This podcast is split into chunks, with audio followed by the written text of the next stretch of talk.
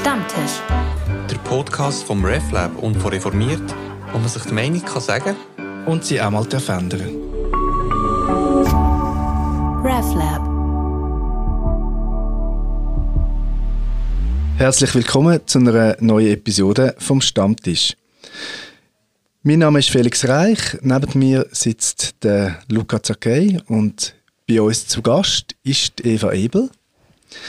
Eva Ebel ist Direktorin vom Gymnasium Unterstraß und Dozentin für Religionen, Kultur und Ethik. Und sie ist heute Gast bei uns, weil wir über Chancengerechtigkeit im Bildungswesen reden und ganz konkret über ein Programm, wo nichts mit Kunst zu tun hat und trotzdem so tönt, nämlich Chagall. Eva, erklär uns doch gerade zum Anfang, was ist das? Was hat es mit dem Programm auf sich? Danke, dass ich über unser Programm berichten darf. Es heißt Chagall und das ist die Abkürzung für Chancengleichheit durch Arbeit an der Lernlaufbahn.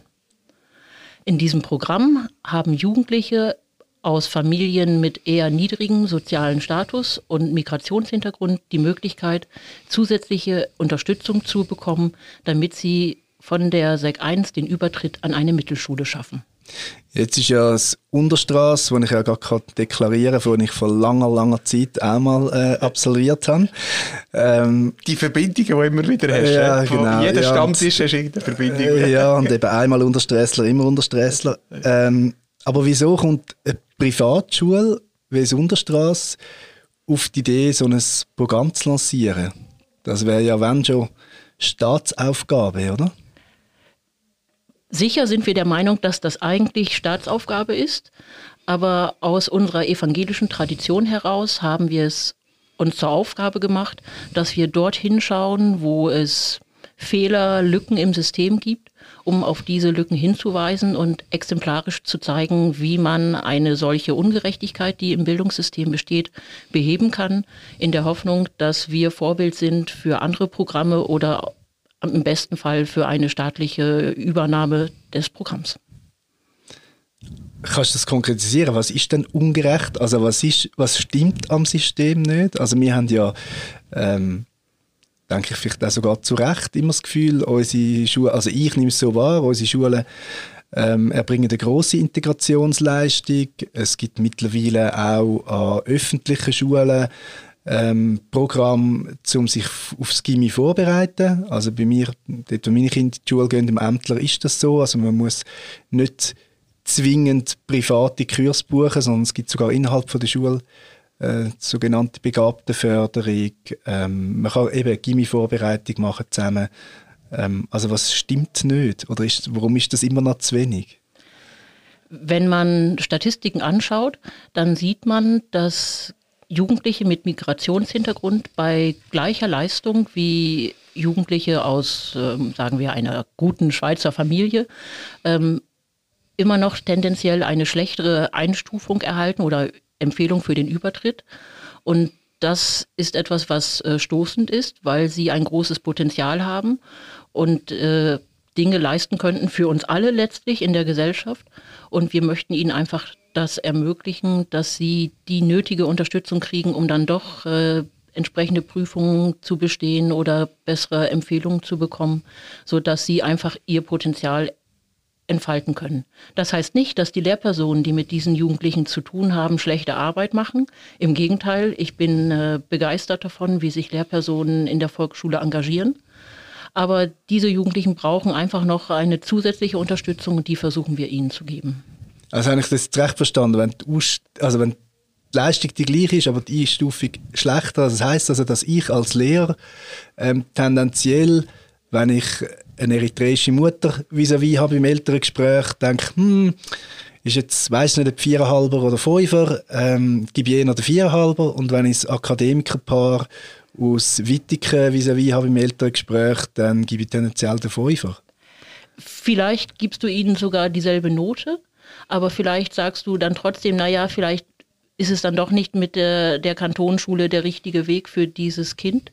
Nicht, weil du das Kind äh, blockieren willst in seiner Entwicklung, sondern vielleicht hast du als Lehrperson sogar die Idee, ich möchte dieses Kind schützen, damit es nicht ähm, eine Niederlage erleidet, erleidet an der weiterführenden Schule. Und es hat vielleicht nicht dieselbe Unterstützung oder ganz sicher nicht dieselbe Unterstützung zu Hause wie jetzt das Kind aus der Schweizer Familie, was noch Nachhilfestunden bekommt und von Vater und Mutter unterstützt wird. Und das heißt, du willst eigentlich etwas Gutes für den Jungen oder das Mädchen, aber das, was am Ende herauskommt, ist eben äh, nicht gut für das Kind, weil es nicht äh, den Weg gehen kann, den es vielleicht gehen möchte und auch von der Leistung her fähig wäre zu gehen. Und also aus äh, Betroffenheit, weil ich ähm, erst mit äh, 12 Deutsch angefangen habe, habe ich noch gemerkt, dass ich ja selber mein Botschafter war. Also ich habe selber die Motivation müssen haben. Es war nicht so, dass mein Vater das nicht wollte oder meine Mutter, aber die sind sprachlich nicht auf, also wie soll ich sagen, sie haben nicht meine Interessen können so vertreten. Also nehmen wir an, beide sind gleich gut und äh, die Lehrerin oder der Lehrer ist genau gleich eingestellt. Also ich glaube, es macht vielleicht ein bisschen mehr etwas aus, wenn du Eltern hast, die auch sprachlich auch argumentieren können. Und ich bin ziemlich allein gewesen. Also, man kann es nicht anders sagen, ich musste mich selber müssen vertreten. Und es ist einfach schlussendlich auch die grosse Motivation gewesen, die ich hatte, die ich nicht kann, also ich, ich kann es jetzt nicht rekonstruieren, wieso dass ich das auch will, aber es war mehr gewesen, also eigentlich, ich kann Sprache nicht, aber eigentlich verstehe ich die Sachen, die drumherum sind, aber ich kann es ich jetzt nicht erklären. Und wegen dem stoße ich mich so an und wegen dem wollte ich es ändern. Und, und also man kann schon grundsätzlich davon ausgehen, dass Chancen auch gleich äh, äh, sind. Aber je nachdem ähm, haben die Eltern andere Erwartungen Sie wissen es nicht, sie sind wirklich nicht informiert. Also was ist, wie sieht das System aus? Und sie wissen auch nicht, welche Nachteile es vielleicht hat, wenn man an einem gewissen Punkt im Leben sich ähm, ja, wenn die Gabelung so aufgeht und in eine bestimmte Richtung geht, oder? Sie kennen das Bildungssystem in dem Sinn nicht. Und ja, ich hatte dann das Glück gehabt, dass ich mit äh, zwölf äh, im, ähm, in, in einem Schulversuch war, wo echt Primarschule und Sekundarschule gemischt war. Und dann habe ich mich innerhalb von drei Jahren so ein bisschen äh, so aufschaffen. Es war nicht die Sprache, vor allem, wo ich musste Gas geben musste. Und dort habe ich einen Privatkurs auch noch, auch noch besucht. Also dort mussten meine Eltern müssen zahlen. Also ich hatte keine soll ich sagen, Stiftung oder einen Verein gehabt, der mich unterstützt mhm. Das ist einfach so der, der unbändige Wille, irgendwie wollen, etwas äh, zu verändern und gleichzeitig aber auch Lehrer gehabt, die das erkennt haben, das Potenzial. Also sonst wäre ich, äh, wäre ich, wäre ich kaum in diesem Schulversuchsspiegel gewesen. Ich war ja Prim gewesen. Also, ja. Was würdest du jetzt diesen Lehrerinnen und Lehrern raten, also das, die Situation, die du jetzt geschildert hast, ähm, mehr Mut, die äh, Jugendlichen, die Kinder halt ins kalte Wasser zu rühren und zu vertrauen, die packen das schon, selbst wenn sie die die Unterstützung nicht haben. Ähm, also so ein bisschen den Beschützerinstinkt äh, loslassen. Oder was wäre dein Rat? Ja, also äh, was wir im Unterstraß, am Institut Unterstraß in der Ausbildung angehender Lehrpersonen tun, ist, dass wir die Lehr Lehrpersonen sensibilisieren für genau solche Fragen, dass man bei solchen Entscheidungen genau reflektiert, ist es jetzt Beschützerinstinkt oder ist das äh, dann doch Hemmung einer möglichen Entwicklung? Und da müssen Lehrpersonen heutzutage ähm, viel mitbringen, um sich vor so unbewussten Entscheidungen, die man so gut meint, äh, zu schützen. Und das ist ein, ein hoher Anspruch, wenn in einer Klasse 24 Schülerinnen und Schüler sind und alle solche Familiengeschichten mitbringen, dann äh, ist es sehr viel verlangt von den Lehrpersonen, jedes Kind genau wahrzunehmen und das richtig einzuschätzen. Und deswegen ist es überhaupt kein Lehrpersonen-Bashing, was wir machen in unserem Programm, sondern wir wissen, wie schwierig die Aufgabe ist und wir versuchen, die Schülerinnen und Schüler und die Lehrpersonen zu unterstützen durch unser Programm, damit sie bei solchen Entscheidungen auch noch mehr Mut haben, weil sie zum Beispiel wissen, dass unser Programm die einzelnen Jugendlichen dann äh, aufnehmen kann und ihnen zusätzliche Hilfe geben kann auf ihrem Weg. Mhm. Wir haben ja im, Reformiert berichtet ähm, über das äh, Programm und haben dort, wie man das so macht im Journalismus, so ein Modell, ähm, einen kleinen Modellfall erzählt mit der Nala, wo irgendwie ähm, als Flüchtlingsmädchen aus, aus Somalia ähm, in die Schweiz gekommen ist und mittlerweile Medizin studiert und eben, die ist um 5 Uhr aufgestanden und hat eine Stunde Zeit für die aufzugehen und dann hat sie für ihre Geschwister die müssen schauen. Ähm, und eben das ist ja, wenn ich so Sachen höre, denke ich immer, ja, also ihre Leistung ist fünfmal höher gewesen als meine. Ähm, also ist das wirklich so der klassische Fall oder ist das äh, einfach der, wo man in der Zeitung schön kann verkaufen kann? Also sind das so die Geschichten, die Chagall eigentlich erzählt? Ja, das ist ein typischer Fall. Wir haben äh, einen hohen Anteil von Jugendlichen aus äh, Flüchtlingsfamilien und das sind äh, oft Familien mit vielen Kindern. Und wenn es dann ähm, die, gerade die älteren äh, Geschwister sind, die zu uns kommen, dann haben sie Aufgaben in der Familie, dass sie ihre jüngeren Geschwister betreuen, kochen, einkaufen und solche Dinge tun. Und sie müssen sich bewusst Freiraum schaffen für das Lernen. Und das hören wir immer wieder. Wir führen Aufnahmegespräche, wo dann die Jugendlichen von ihrer Lernsituation erzählen. Und das sind Verhältnisse, die äh, wir jedes Jahr hören bei diesen Aufnahmegesprächen, dass dann äh, die Jungen und Mädchen sagen, ja eben, wenn ich um 5 Uhr aufstehe, dann habe ich noch eine Stunde Ruhe, bevor meine Geschwister und meine Eltern auch wach sind und in der Zeit kann ich am besten Vokabeln lernen.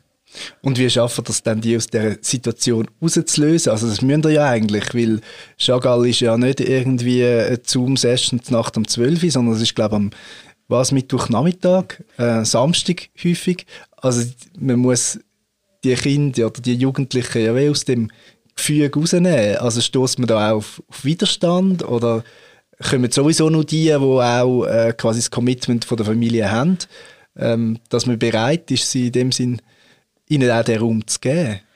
Wir fordern das Commitment der Familie ein, in dem Sinne, dass es einen Vertrag gibt zwischen der Schülerin, dem Schüler und auch den Eltern, die eben auch diesen Vertrag unterschreiben, wo drin steht, dass sie sich äh, bewusst sind, dass sie am Mittwochnachmittag und am Samstagvormittag zu uns ins Unterstraß kommen und dort lernen. Das heißt, das sind Zeiträume, die freigehalten werden müssen von familiären Verpflichtungen oder auch von Hobbys, die man eigentlich liebt. Wenn man gerne Fußball spielt, kann das auch zu mhm. Konflikten führen.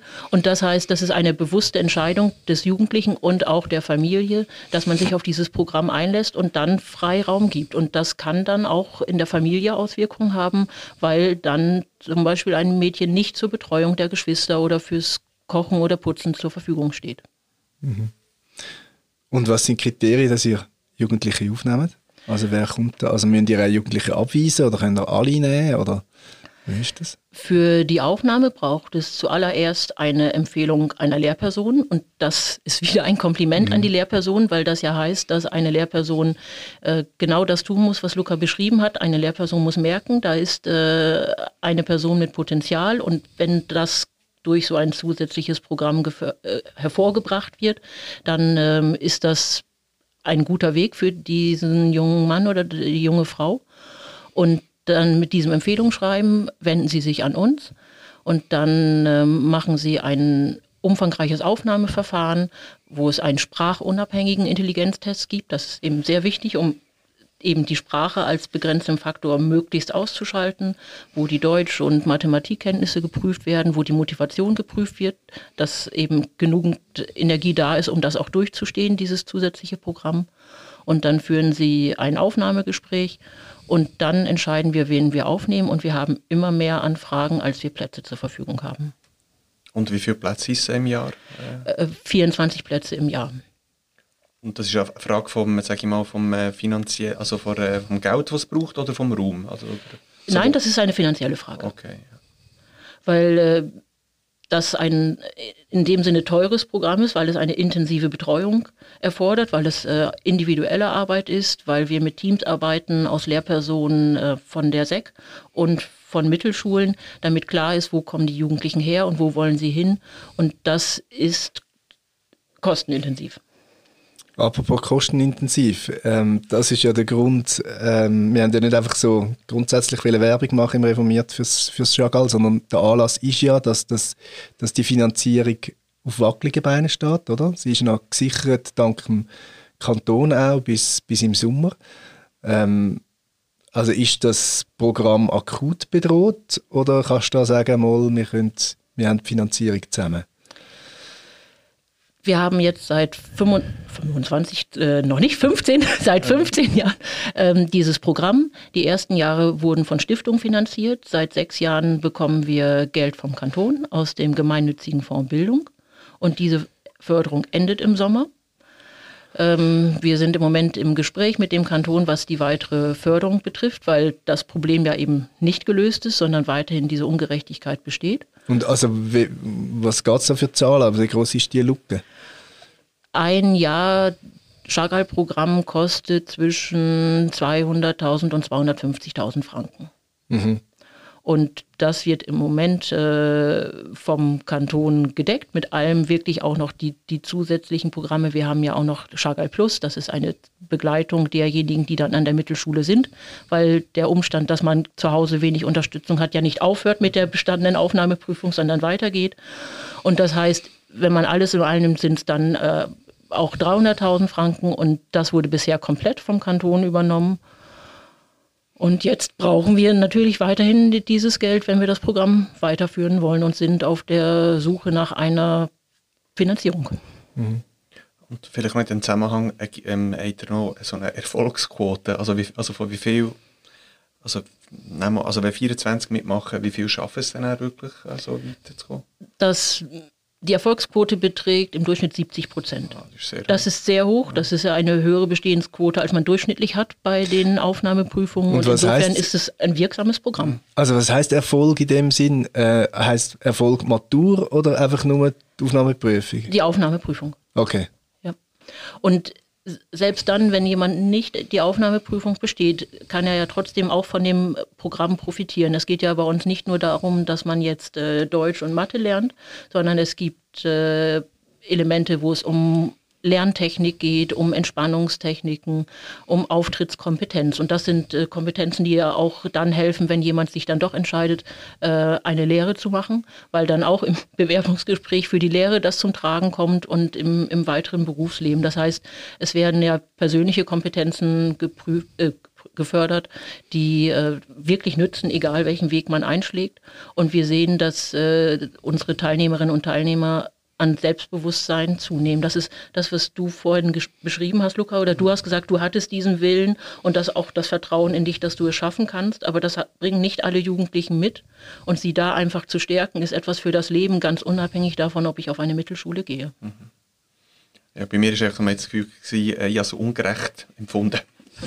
Weil äh, die, ähm, also die Sprache ist ja so äh, die Barriere für vieles anderes. Und ja, eigentlich bin ich sozial und hätte gerne äh, Verknüpfungen geschafft, aber es ist, ist mir nicht möglich gewesen. Da weiss ich noch, einmal ich der, ähm, bin ich heimgekommen und habe den, äh, den Rucksack so auf den Tisch äh, gehauen. Bis bin ich zwölf gewesen. Ja. Ich sagte, so, jetzt wollte ich einen Kurs machen. Und zwar dann bin ich, da, bin ich am Samstag gegangen. Ja so privat. Aber ich sagte, also, wenn, wenn da nicht der, ähm, der Klassenlehrer in der Prim und äh, mein äh, Italienischlehrer, ich bin ja noch Italienisch äh, am Freitagnachmittag gehabt, äh, wenn die nicht ähm, gemeinsam irgendwie das, äh, die Empfehlung geschrieben hätten, wäre ich wahrscheinlich nicht gegangen. Also, äh, also mm. ich hätte keinen Zugang gehabt zu diesem Schulversuch, ja. Ja, und ja, in, in, in dem Zusammenhang ist es so krude, wenn man nur über Zahlen redet, also es sind ja 250'000 Franken, aber wenn man denkt, später äh, äh bei einer Erfolgsquote von 70%, also äh, man hat ja 15 Kinder, also 15 Jugendliche äh, besser gestellt später, also das, Geld kommt eh wieder zurück. Der Gesellschaft, also in dem Sinne. Ja. Aber ähm, ja, ich weiß nicht, ob das Erfolg ist jetzt so vor der Pandemie, dass man ein bisschen äh, mehr auf Finanzen schaut. Ist, der, ist der, die Entscheidung schon äh, gefallen ist ein, oder ist es noch, noch etwas offen? Also der gemeinnützige Fonds Bildung, ja. der ähm, wird einfach geschlossen, der existiert nicht ah, okay. mehr. Und insofern äh, ist es klar, dass dieser Weg nicht mehr geht.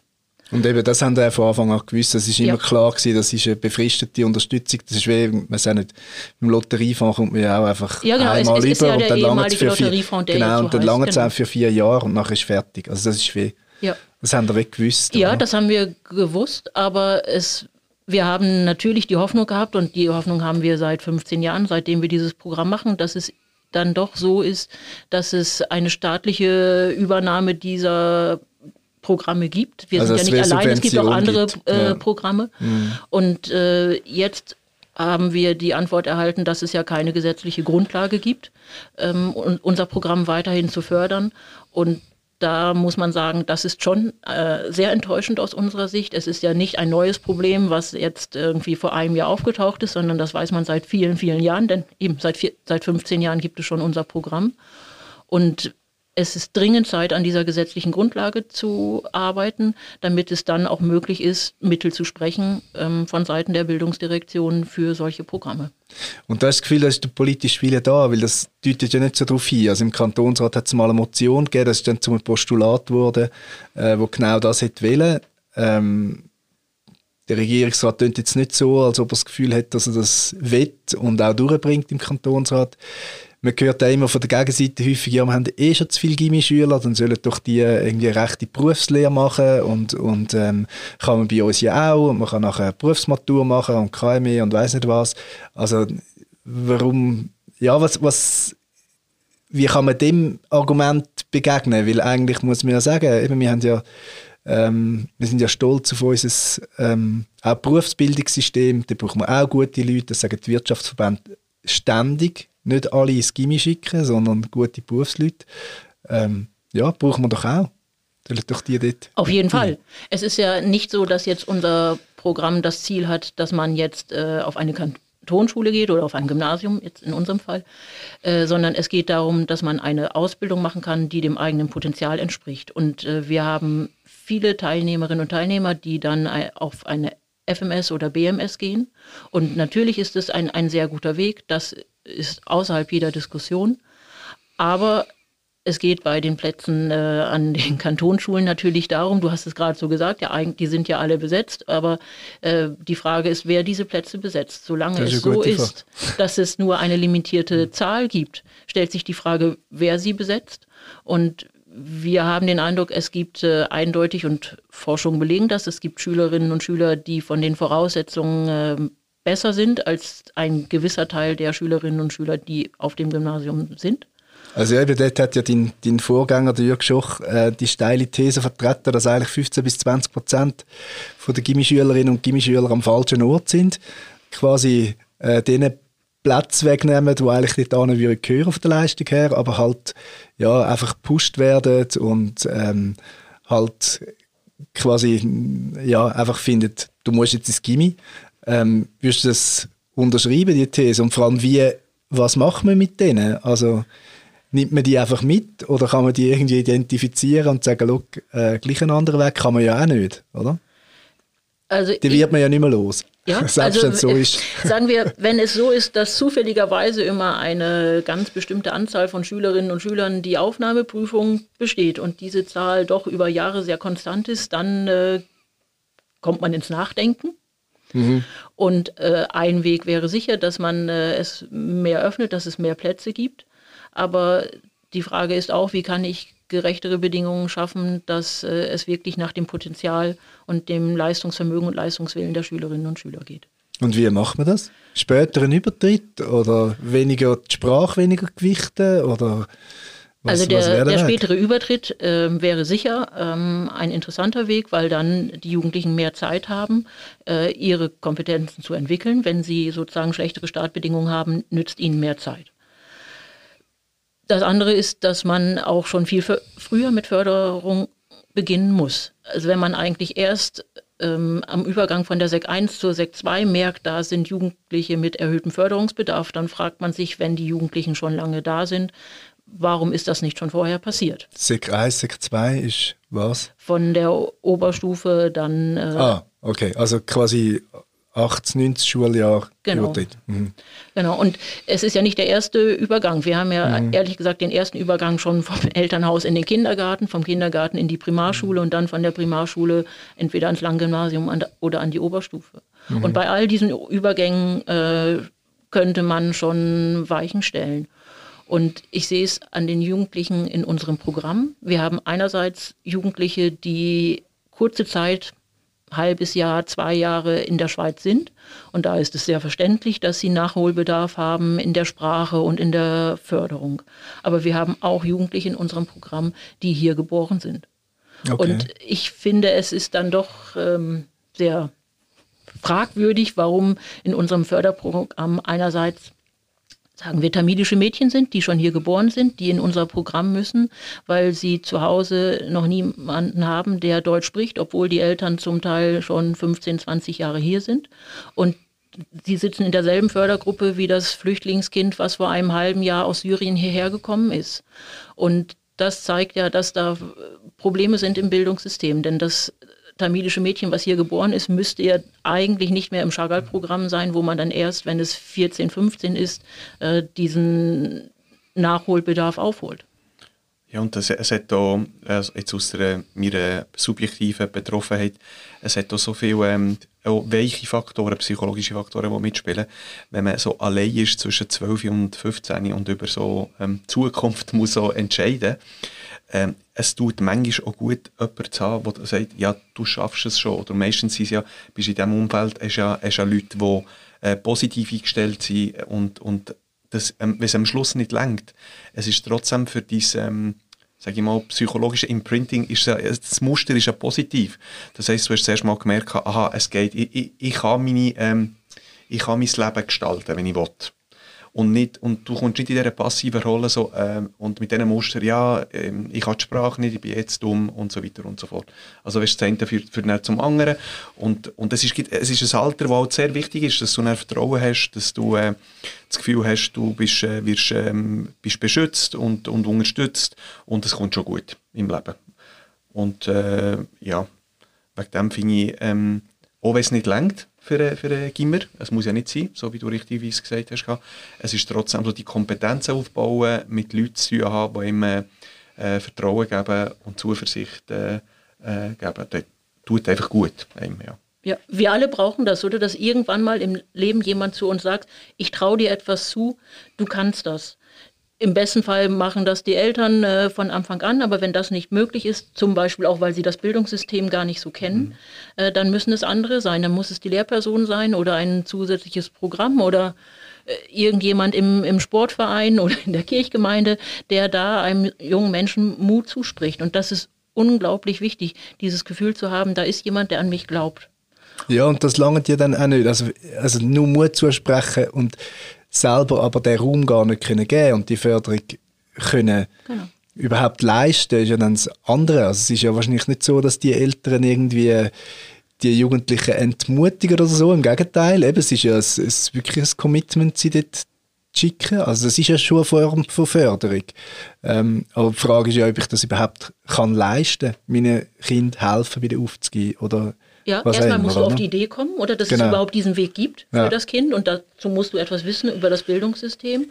Und dann ist die Frage eben, ja, selbst wenn ich das möchte, aber wenn ich dann sehe, dass die anderen Kinder irgendwelche äh, Vorbereitungskurse besuchen für die Gimmi-Prüfung und die dann einfach kosten, weil das an der Schule vielleicht nicht ausreichend ist, dann vergrößert sich die Ungerechtigkeit. Mhm. Und es geht bei unserem Programm ja einfach darum, dass man sagt, äh, wir versuchen diese Ungerechtigkeiten so gut wir es können, wenigstens für Einzelne zu beheben. Wir haben keine Möglichkeit, das ganze System zu ändern. Das ist eine politische Aufgabe. Aber wir versuchen wenigstens für Einzelne Möglichkeiten zu schaffen, aus dieser ungerechten Situation herauszukommen und einfach äh, einen besseren Weg gehen zu können, der ihnen selber nützt, weil sie dann äh, ihr Potenzial entfalten können und vielleicht glücklicher sind und der uns allen als Gesellschaft nutzt. Es ist letztlich ja auch volkswirtschaftlich interessant, dass wir Menschen haben, die anspruchsvolle Berufe ausüben können und vielleicht auch gerade in Berufe gehen, in denen äh, wir Fachkräftemangel haben und dringend Nachwuchs suchen. Aber also, zum jetzt, die ganze hast vorher gesagt, systemisch ungerecht, ähm, das können, bringen wir nicht weg. Ist es wirklich eine Systemfrage? Ist es nicht einfach grundsätzlich ungerecht? Also, oder was heißt ungerecht? Ähm, oder was heißt gerecht? Ähm, es, ich bin mir bewusst, dass ich jetzt in dem Bereich, was Bildung anbelangt, ähm, privilegiert bin. Ähm, ich bin ich bin nicht überall privilegiert. wir haben alle unsere ähm, Schwierigkeiten und, und irgendwann sind wir auch Erwachsene genug, um nicht nur das Elternhaus verantwortlich zu machen. Das kommt auch noch dazu. Ähm, aber jetzt in dem Bereich ist klar, wenn ich wahrscheinlich nicht Eltern hätte, wo die Schule wichtig ist, ähm, ich weiß nicht, ob ich den Weg gegangen wäre, wo ich gegangen bin. Ähm, und jetzt kann ich mich schämen für meine Privilegien und das eigentlich ungerecht finden und ähm, quasi meine Kinder nicht fördern, weil die nebenzu nämlich auch nicht gefördert werden. Mit dem mache ich die Welt ja auch nicht gerechter.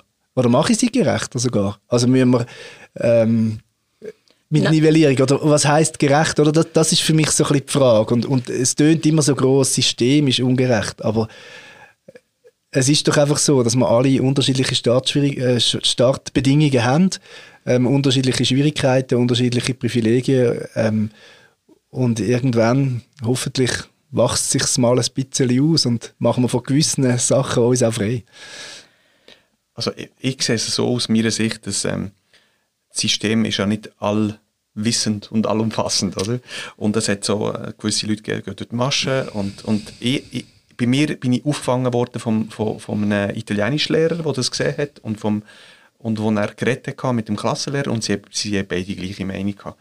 Und ich finde, jede Person, dass man mit ähm, solchen Programmen unterstützt, ist es wert. Also, also, mhm. also und da, da, da geht es nicht einmal darum zu sagen, dass ähm, das System äh, ungerecht ist, sondern sagen wir mal, das System ist grundsätzlich gerecht, aber es gibt halt Fälle, wo es gut wäre gewesen, hat man die vielleicht ein, ein paar Jahre später, ein Jahr später oder so, oder einfach in einer anderen Form, ähm, hat es auch noch die Leute noch, noch unterstützt. Und ähm, wegen dem finde ich es gut. Also klar habe ich eine Betroffenheit, aber wenn ich soll sagen, der, ähm, der Schicksal muss auch also irgendwie seinen Weg finden. Und es gibt mhm. ja unterschiedliche Wege, wo man kann, äh, man kann auch später sagen, man macht die Ausbildung mit 30, wenn man plötzlich mhm. Äh, die Lust hat, äh, die unbändige Lust. Es wird dann vielleicht schwieriger, je nachdem, welche Lebenssituation es man ist. Es ist sicher einfacher, zwischen, also zwischen 12 und 18 dann, ähm, so etwas zu machen. Und äh, und dass es immer, also man, man liest immer wieder, dass es schwierig ist im Bildungssystem. Also die Ansprüche an Lehrer werden immer grösser. Also das, das wissen wir. Und dass man weniger Zeit hat, um, um, äh, um sich einzusetzen, für, für Kinder, äh, ist von mir aus auch nicht vor, voranzuweisen. Also wenn man immer wie mehr Erwartungen und Ansprüche hat. Und wegen dem wird es schwierig, sage ich mal, ähm, vielleicht unter Umständen die genau gleiche Zeit aufzuwenden für eine Beratung. Äh, und umso mehr finde ich solche äh, ja, Programme, das Chagall-Programm äh, hilfreich. Also, Aber dann könnte man ja sagen, dass Chagall eigentlich nicht eben unbedingt der Anstoß muss sein, jetzt das System ähm, groß zu verändern, weil, weil das vielleicht ja bis, sondern das System eher entlastet, oder? Also dass man quasi Hand bietet, um dort, wo es nötig ist, die Ungerechtigkeit irgendwie aus der Welt zu schaffen, weil ja das System selber vielleicht gar nicht kann. Vielleicht wäre es ja auch eine Überforderung vom, vom System, jetzt das auch noch zu müssen. Also weil eben, wie gesagt, ich finde wirklich, also wenn ich die Schule anschaue, da wird schon wahnsinnig viel gemacht und, und sehr professionell und empathisch geschaffen. So, wenn ich's, auch wenn ich es mit meiner eigenen Schulzeit äh, vergleiche, ähm, muss ich wirklich sagen, das sind Welten und, und die Integrationsleistung, die jetzt eine Schule macht, irgendwo zu Zürich, eben wie das Ämtler-Schulhaus zum Beispiel, das finde ich wirklich fantastisch. Also ich, ja, da zahlt man gern Steuern, finde ich. Absolut, oder? Es wird unglaublich viel geleistet mit wahnsinnig viel Herzblut der Lehrpersonen und da können wir äh, sehr stolz sein auf, auf diese Lehrpersonen, die das machen. Aber es bleibt in dem Sinne ungerecht, dass es dann doch auch eine Frage ist, wo man zufälligerweise wohnt. Mhm. All die Programme, die es gibt, sind nicht flächendeckend. Und mhm. das heißt, äh, ich habe dann einfach Glück oder Pech, dass ich dort wohne, wo die einzelne engagierte Lehrperson ist oder wo bestimmte Programme sind. Und das ist eine Ungerechtigkeit. Äh, du hast es so schön geschrieben mit dem Schicksal. Also man kann bei Einzelnen sozusagen dem Schicksal einen, einen Stupf geben. Aber ob dieser Stupf kommt, das ist äh, so, wie es im Moment ist, weil eben solche Förderprogramme nicht flächendeckend ist, ist das äh, Schicksal oder wie auch immer man das nennen will. Und, äh, und das ist nicht gerecht. Und wenn jetzt Wunschkonzert wäre, würdest du sagen, braucht einfach jede Kantonsschule, zumindest im Kanton Zürich, bräuchte so ein Chagall-Programm? Ja, man könnte jetzt ja ausrechnen, wie viele Jugendliche in diese Gruppe fallen, dass sie schlechtere Bedingungen haben. Und das ist sicher ein, eine hohe Zahl. Und das heißt, jede Kantonsschule müsste das haben, ja. Mhm. Und was, würden, was profitieren eigentlich Kantis davon, wenn sie diverser werden? Also ist es auch ein, also ist es für die Schule auch eine Bereicherung? Absolut. Ich denke, es ist ganz wichtig, dass äh, eine Kantonsschule nicht äh, eine Bubble ist von ausschließlich Jugendlichen aus äh, besser gestellten Familien, die sich das leisten können, ihre Kinder so zu fördern, dass sie dorthin kommen, sondern dass es eine große Durchmischung gibt. Und das ist ähm, eine Bereicherung für die Jugendlichen. Und ich, es ist doch gut, wenn jemand, der aus einem, sagen wir, sehr äh, gut situierten Umfeld kommt, dann auf einmal befreundet ist, eben mit dem somalischen Flüchtlingsmädchen und mal merkt, es könnte auch ganz anders sein im Leben. Und man einfach sich kennenlernt und schätzen lernt und weiß, ähm, es hängt nicht davon ab, aus welchen sozialen Verhältnissen jemand kommt, dass ich äh, da eine vertraute Person finden kann, mit der ich befreundet sein kann. Und das ist eine Bereicherung äh, für das Privatleben und es ist meiner Ansicht nach auch eine Steigerung der Unterrichts- und Ausbildungsqualität, weil man dann auf eine vielfältige Welt vorbereitet, wenn die Schule auch schon vielfältig ist und man nicht in einer Bubble lebt. Mhm. Ich will zum Schluss nochmal zurückkommen, ganz konkret zum, zum Chagall-Projekt. Also heißt das, ihr tönt, eben die Finanzierung ist jetzt bis zum Sommer gesichert, ähm, aber das Auswahlverfahren wird jetzt wahrscheinlich laufen. Also sind ihr so mutig, dass ihr das macht? Ähm, und das Zweite ist vielleicht, was sind das für Jugendliche? Ähm, du hast im Vorgespräch gesagt, es ist quasi Weltgeschichte, die du da liest. Würde mich vielleicht noch interessieren, eben, wo, woher kommen die Jugendlichen, die sich jetzt bewerben und woher nehmen das, äh, weiß nicht, das Gottvertrauen oder äh, was, was ist das? das Finanzvertrauen, äh, dass es dann schon irgendwie weitergeht. Wir lassen uns ganz sicher nicht entmutigen von äh, wackeligen Finanzprognosen, ähm, da ja das Programm äh, einfach fortlaufend läuft und wir immer im Herbst ausschreiben ähm, für den neuen Programmstart nach den Sportferien, ähm, haben wir das ganz normal gemacht in der Zuversicht, dass wir die Finanzen irgendwie organisieren können. Und das heißt, ich habe das Wochenende damit verbracht, die Motivationsschreiben der Jugendlichen zu lesen, die sich jetzt für den neuen Jahrgang beworben haben. Und äh, wenn wir das ausschreiben, dann äh, ziehen wir das auch ganz sicher durch. Und ich hoffe, dass wir das auch im nächsten Jahr in genau derselben Weise tun können. Die Jugendlichen, die sich aktuell bewerben, sind ganz gemischt von der Herkunft, wie immer. Wir sehen immer, wo es äh, politische und wirtschaftliche Krisen gibt auf der Welt. Wir haben natürlich, wie seit vielen Jahren, Kinder aus äh, Flüchtlingsfamilien, aus Syrien, aus dem Libanon, aus Afghanistan. Ähm, wir haben aber genauso auch äh, Kinder aus Familien, die durchaus schon länger hier sind, sei es äh, vom Balkan, aus Bangladesch oder äh, Tamilisch, die äh, in unser Programm kommen.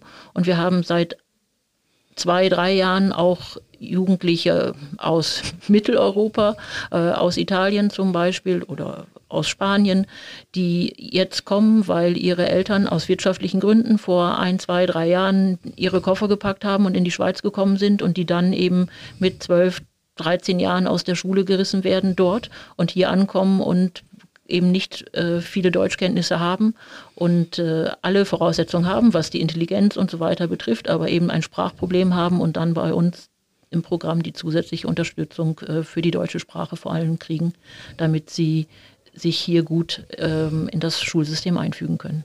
Mhm. Danke vielmals äh, für den Besuch am Stammtisch. Ähm, wenn ihr irgendeine Stiftung habt, äh, wo 200, 300'000 Franken vorig hat, dann meldet euch bei contact.reflab.ch. Wir leiten es dann weiterleiten.